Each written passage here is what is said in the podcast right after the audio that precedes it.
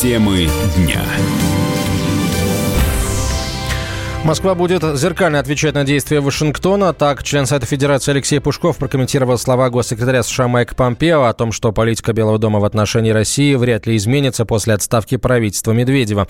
Никто не рассчитывал на радикальные изменения, а комментирует слова Помпео первый зампред Комитета Совета Федерации по международным делам Владимир Джабаров. Никто не предполагал, что из-за отставки правительства у нас улучшится отношения с американцами. К ухудшению носят системный характер именно по вине американцев. Поэтому любое правительство подавать все равно они будут гнуть свою линию. А линия заключается в том, попытка сдерживания России на всех направлениях. Поэтому мы здесь ничего нового не услышали. Нам надо рассчитывать на собственные силы, что и будем делать. И у меня в этом плане большая надежда на новое правительство наших технократов, которые сейчас займутся вопросами экономики, финансов, бизнеса и так далее. Накануне новый премьер-министр Михаил Мишустин назначил нового руководителя Федеральной налоговой службы. Место самого Мишустина занял его первый зам Даниил Егоров. Ожидалось, что будут сделаны и другие назначения. Новый премьер ранее заявлял, что огласит состав своего кабинета в ближайшее время. Как происходит процедура согласования и объявления нового правительства, разбирался наш собственный корреспондент в Кремлевском пуле Дмитрий Смирнов. На прямой связи со студией. Дима, привет. Вчера в Новоогареве прошел ряд встреч. Э, на них обсуждался новый состав кабинета министров? Да, добрый день. Ну, собственно говоря, это такой сложный процесс согласования, поскольку тут очень много заинтересованных э, лиц со всех сторон – если бы мы с вами взяли, нарисовали на какую-нибудь схему, вот, знаете, как принято рисовать на всяких конспирологических э, исследованиях, я не знаю, сколько бы там этих кружочков было бы. Вот, э, по инсайдерской всякой информации, которая просачивалась, действительно, вчера к вечеру должна была состояться встреча э, Владимира Путина с Михаилом Мишустиным, президентом, с новым премьером, и как заведено, премьер садится и говорит, вот мы вот предлагаем такой вот список кандидатов. Сначала вице э, премьеры, а потом уже, может быть, и даже кандидатуры министров. Вот Медведев это сделал э, полтора года назад, даже почти два, в мае 2018 в два захода. Но, видимо, что-то там не согласовали, не досогласовали, поэтому вчера встречи этой не произошло. А сегодня Владимир Путин сейчас работает в Санкт-Петербурге, буквально там через несколько минут начнется программа, посвященная э, юбилею, вернее, годовщине э, прорыва блокады. На Невском пятачке он возложит цветы к рубежному камню. Поэтому, очевидно, в ближайшее время мы все-таки состав правительства не услышим, но в ближайшие часы. Ну, а вот информация, которая проходила в конце рабочей недели, а, вот согласно этой информации, где-то во вторник мы должны узнать состав нового кабинета министров. Вот как тебе этот день? неназванные источники, ну, вторником, ни тем не хуже понедельника, ни тем не лучше среды. Правильно сказать, как согласуют, так и объявят. Когда конкретно, это сейчас бесполезная история гадать, потому что все может зависнуть в любой момент или ускориться. Но учитывая то, что а, насколько стремительной а, была, собственно, сама отставка правительства, назначение Мишустина, и учитывая вот опять же все а, неподтвержденные сливы о том, что решение конкретно по Мишустину принималось там буквально в течение часа-двух, вот есть ощущение, что все-таки не, не будет затягивать там ни президент, ни новый премьер-министр с оглашением всего кабинета министров. Ну, ты абсолютно прав, потому что это никому не выгодно, да, страна должна быть управляемой. Это сейчас такое, хоть и условное э, межвремени, да, когда один Кабмин вроде как исполняет обязанности, но никто не знает, там, кто там завтра где окажется, он, конечно, не идет на пользу и тянуть нечего, давайте назначайте уже и работайте. Спасибо большое, Дима. Дмитрий Смирнов, э, корреспондент «Комсомольской правды» в Кремлевском пуле был на прямой связи со студией.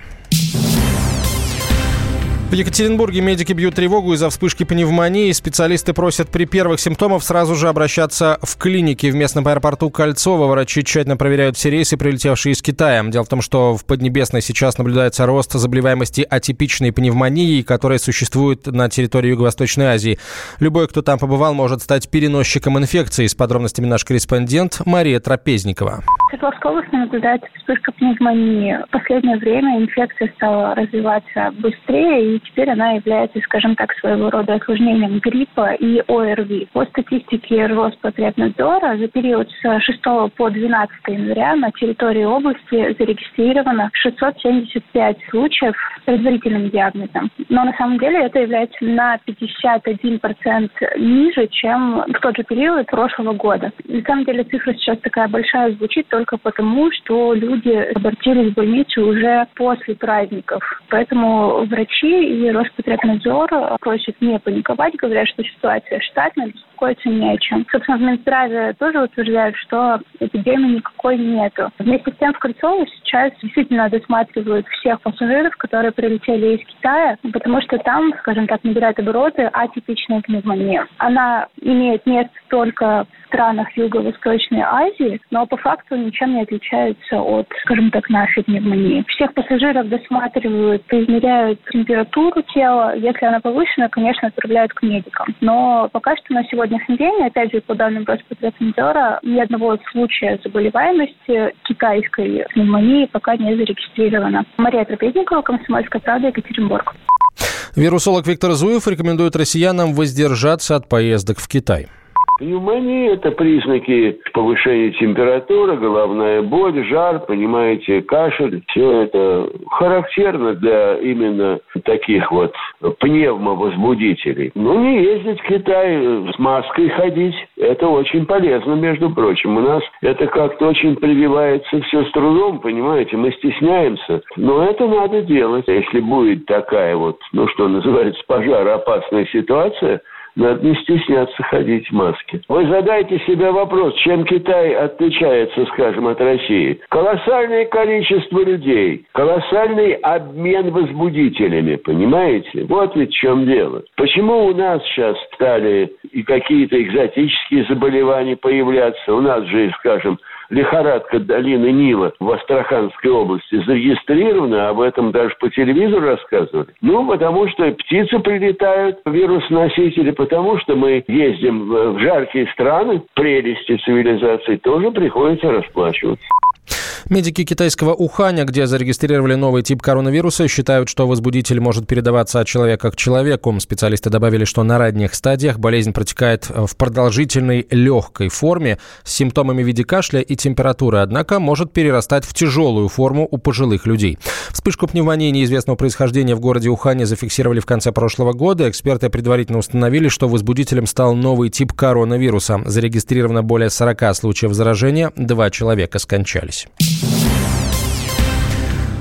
Миру предсказали новую Великую депрессию. Директор-распорядитель Международного валютного фонда Кристалина Георгиева заявила, что рост неравенства приведет к новому краху, пишет Гардиан. Георгиева привела в пример ситуацию в Великобритании, где 10% жителей контролируют богатство, равное суммарному доходу всех остальных. Аналогичная проблема наблюдается и в других условиях, в других странах Франции, Германии, США и Японии. Георгиева добавила, что в настоящее время ситуация усложняется климатическим кризисом и усилением протекционизма. Насколько вероятен подобный э, сценарий, обсудим с директором Института проблем глобализации, доктором экономических наук Михаилом Делягиным. Он на прямой связи со студией. Михаил Геннадьевич, здравствуйте. Добрый день. А как вам прогноз госпожи Георгиевой? Насколько этот сценарий реалистичен с вашей точки зрения? Да, ну действительно, это именно прогноз, а не предсказание, потому что в МВФ, конечно, экономистов не держат профессиональных, но и астрологов там тоже до последнего времени не было. Но в данном случае, если убрать за скобки климати... климатический кризис, который сейчас добавляют ко всему, это такой новый, новый марксизм-ленинизм только для Запада, то, в принципе, все правильно.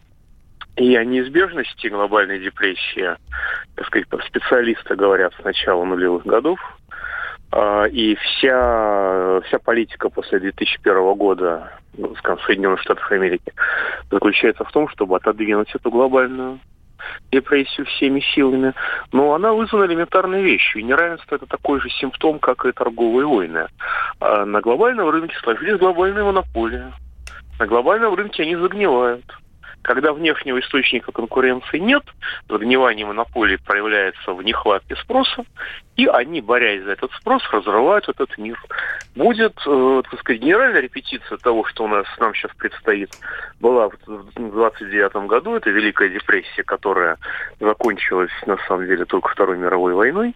Ну и вот сейчас мы входим в некоторую, так сказать, похожую, только более серьезную, более глубокую, более фундаментальную, так сказать, изменение, потому что помимо, э, так сказать, кризиса монополий, у которых нет больше пространства для развития, это кризис и рыночных отношений как таковых. Некоторые называют это кризисом капитализма, потому что информационные технологии, в общем-то, делают а, как бы рынок, а, а, рынок уже не столь всеобщим и не столь необходимым. Ну и это такой экзистенциальный кризис человека, потому что информационные технологии преобразуют нас очень глубоко, пусть и незаметно. И сегодняшний человек очень сильно отличается от того, которым он был там условно 40 лет назад.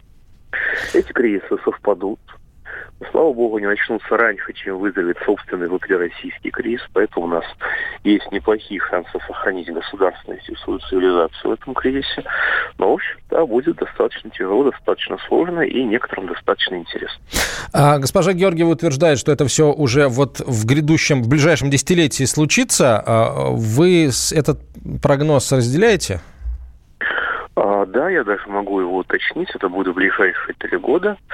А, сейчас идет большая дискуссия между людьми, которые считают, что это будет в этом году, в ноябре месяце, а, там, на основании, так сказать, разных математических моделей, и теми, кто думает, что это удастся подвинуть на следующий год, на 21-й. Эта дискуссия очень интересна среди специалистов, очень интересно, так сказать, людей слушать. Михаил Иванович, мало очень времени. Коротко, если позволите, как готовиться к нему, вот, например, гражданину России? Вот как к этому готовиться? И надо ли? Гражданину России нужно э, наращивать свой социальный капитал, то есть максимум друзей. Как это, не имей 100 рублей, а имей 100 друзей, потому что деньги отнимут, а друзья останутся. Это вот это вот э, максима из Средневековья, она э, очень актуальна сегодня. Спасибо большое. Доктор экономических наук Михаил Делягин был на связи со студией. Его программу слушайте на радио «Комсомольская правда» по понедельникам и пятницам в 17 часов по Москве. Темы дня.